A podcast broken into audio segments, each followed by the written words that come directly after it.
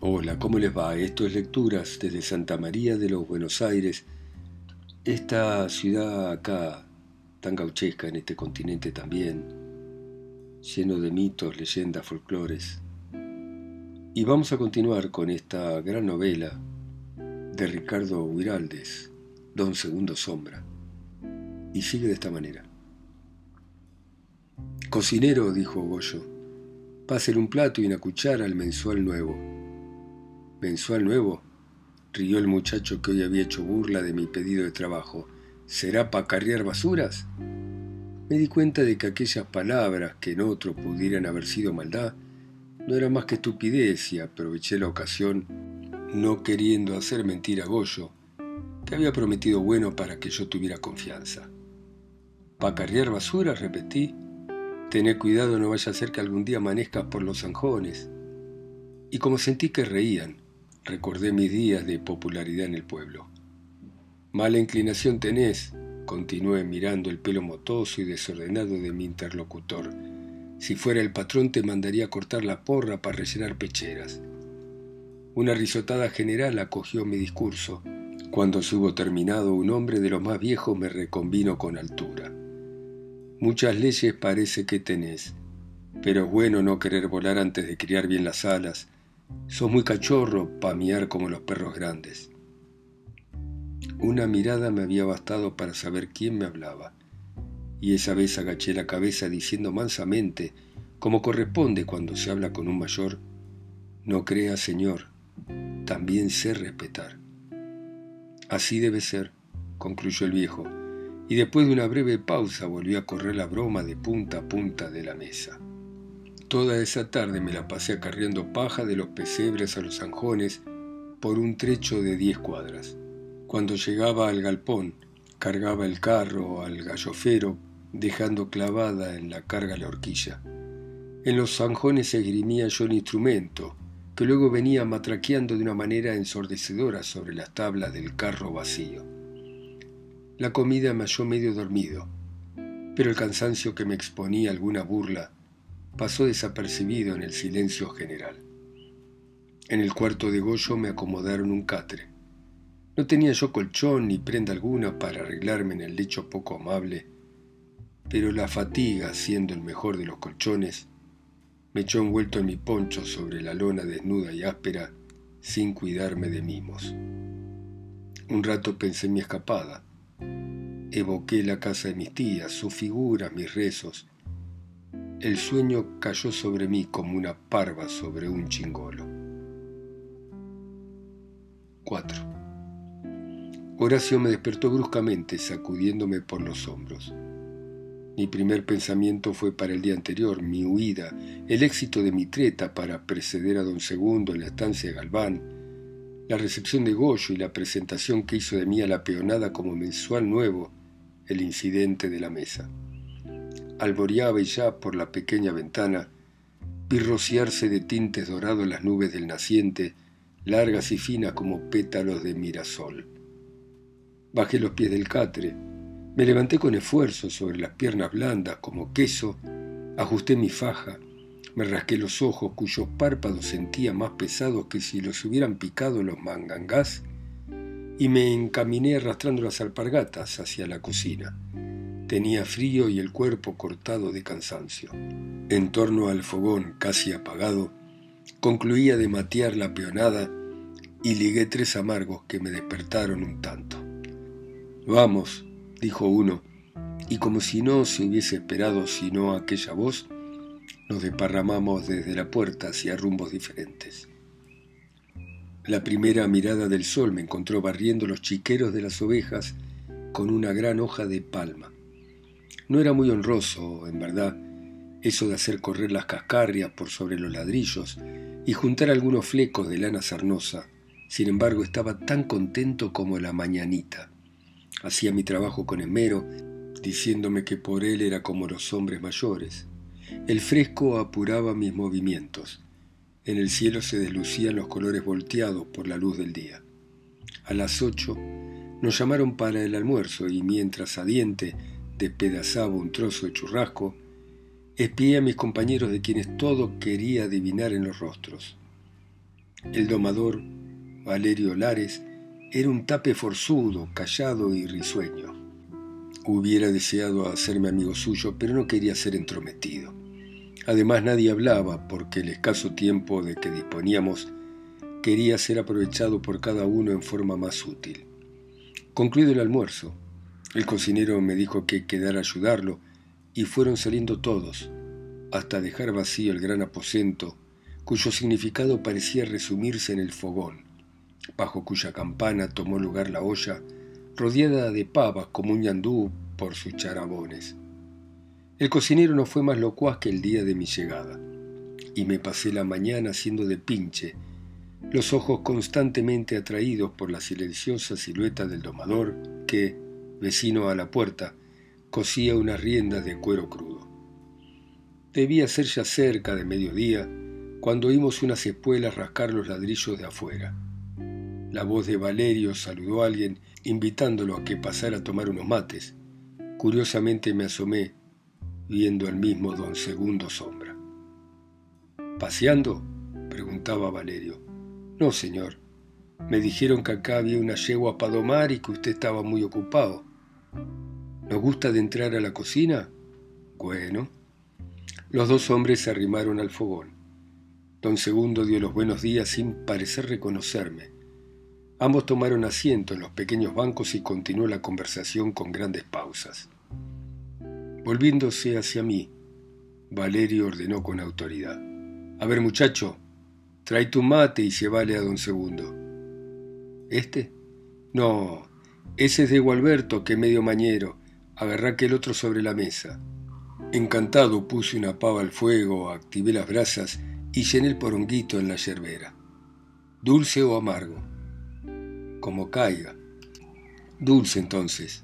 Bueno, Arrimé un banco para mí y mientras el agua empezaba a hacer gorgoritos, contemplé a don Segundo con cierto resentimiento por no haber sido en su salud un poco menos distraído. Como nadie hablaba, me atreví a preguntarle, ¿no me reconoce?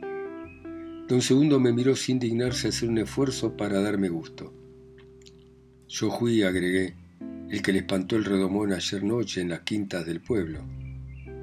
Lejos de la exclamación que esperaba, mi hombre se puso a observarme con atención, como si algo curioso había esperado encontrar en mi semblante. La lengua, dijo, parece que la tenés pelada. Comprendí y se me encendió la cara. Don Segundo temía una indiscreción y prefería no conocerme.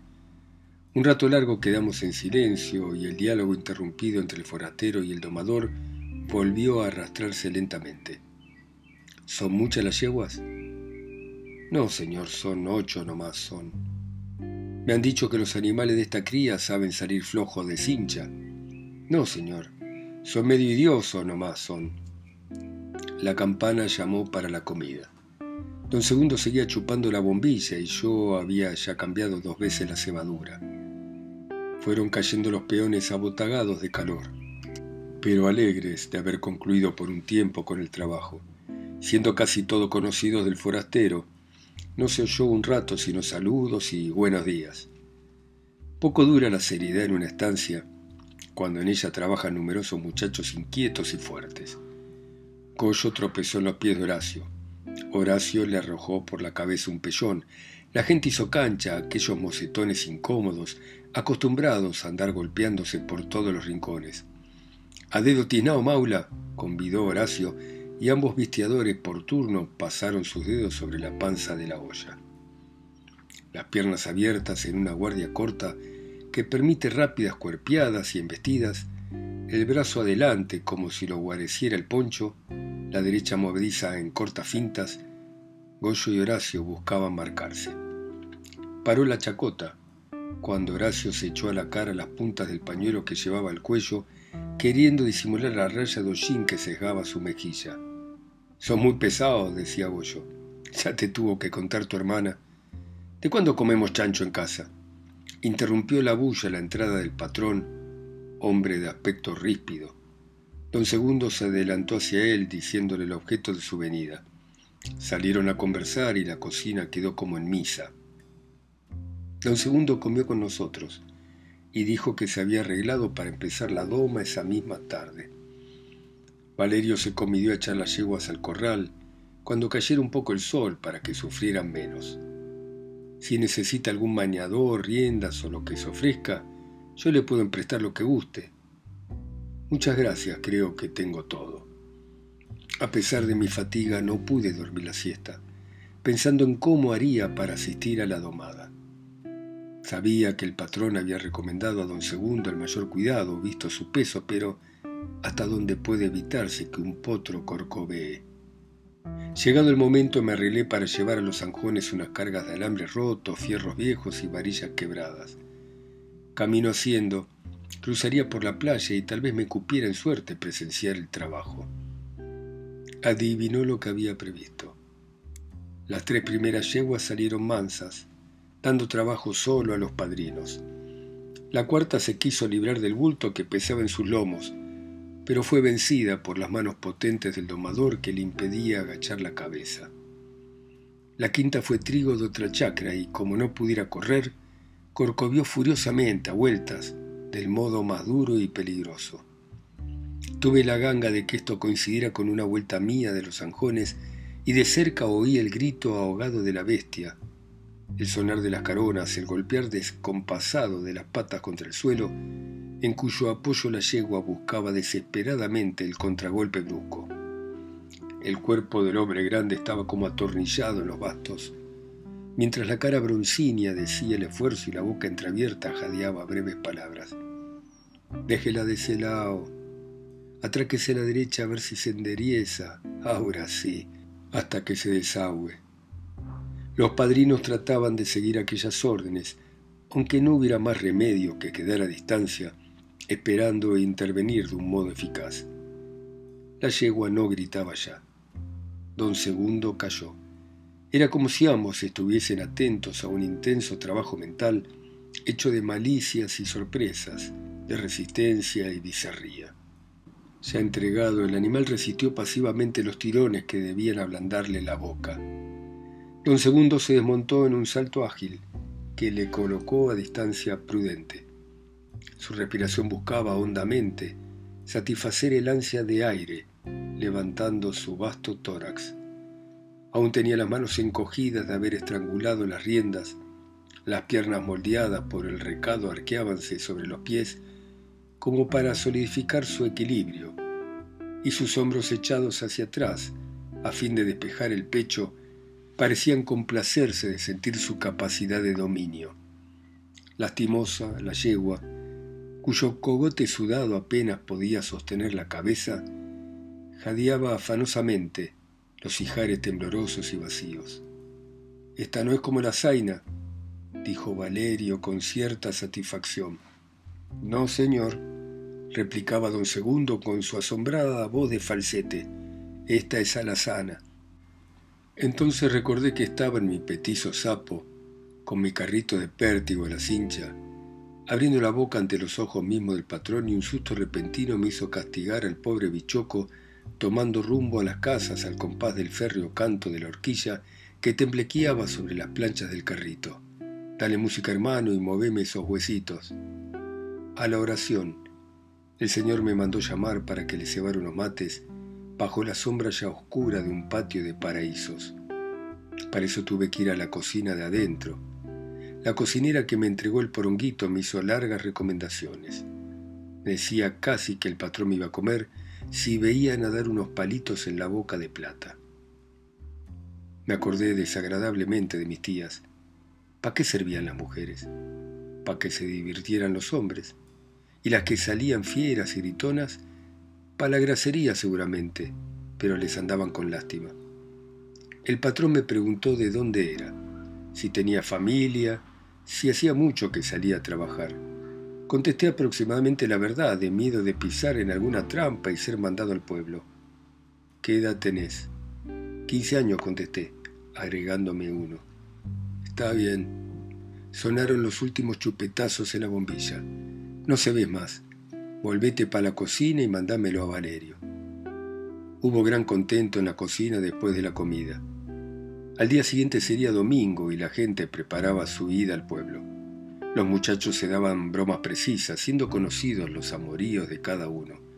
Los que tenían familia se iban esa misma noche, para volver el lunes de madrugada.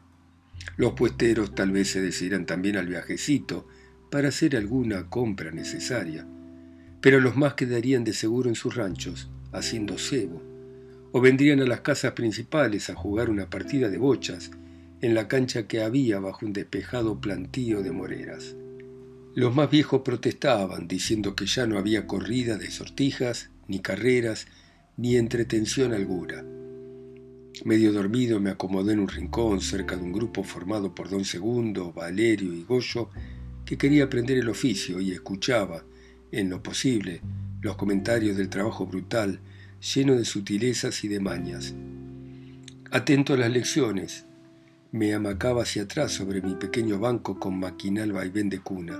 Poco a poco las voces fueron siendo como pensamientos confusos del fogón en vías de apagarse y sentía muy patente un pie porque lo tenía pisado con el otro. Aquella presión de la alpargata me era agradable y al imprimir a mi banco su lento balanceo, mi empeine sufría con placer el áspero contacto de la tosca suela de soga. Mis tías me hubieran reñido seguramente por tan curioso entretenimiento, pero estaban tan lejos, tan lejos, que apenas oía sus voces sumidas en un rezo singularmente grave.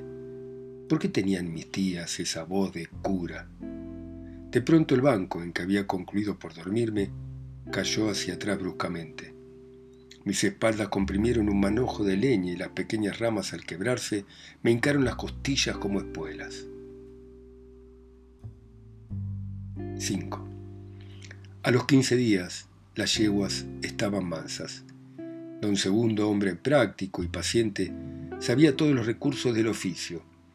Pasaba las mañanas en el corral manoseando sus animales, golpeándolos con los coquinillos para hacerles perder las coquillas palmeándole las ancas, el cogote y las verijas para que no temieran sus manos, tusándolos con mil precauciones para que se habituaran al ruido de las tijeras, abrazándolos por las paletas para que no se sentaran cuando se les arrimaba.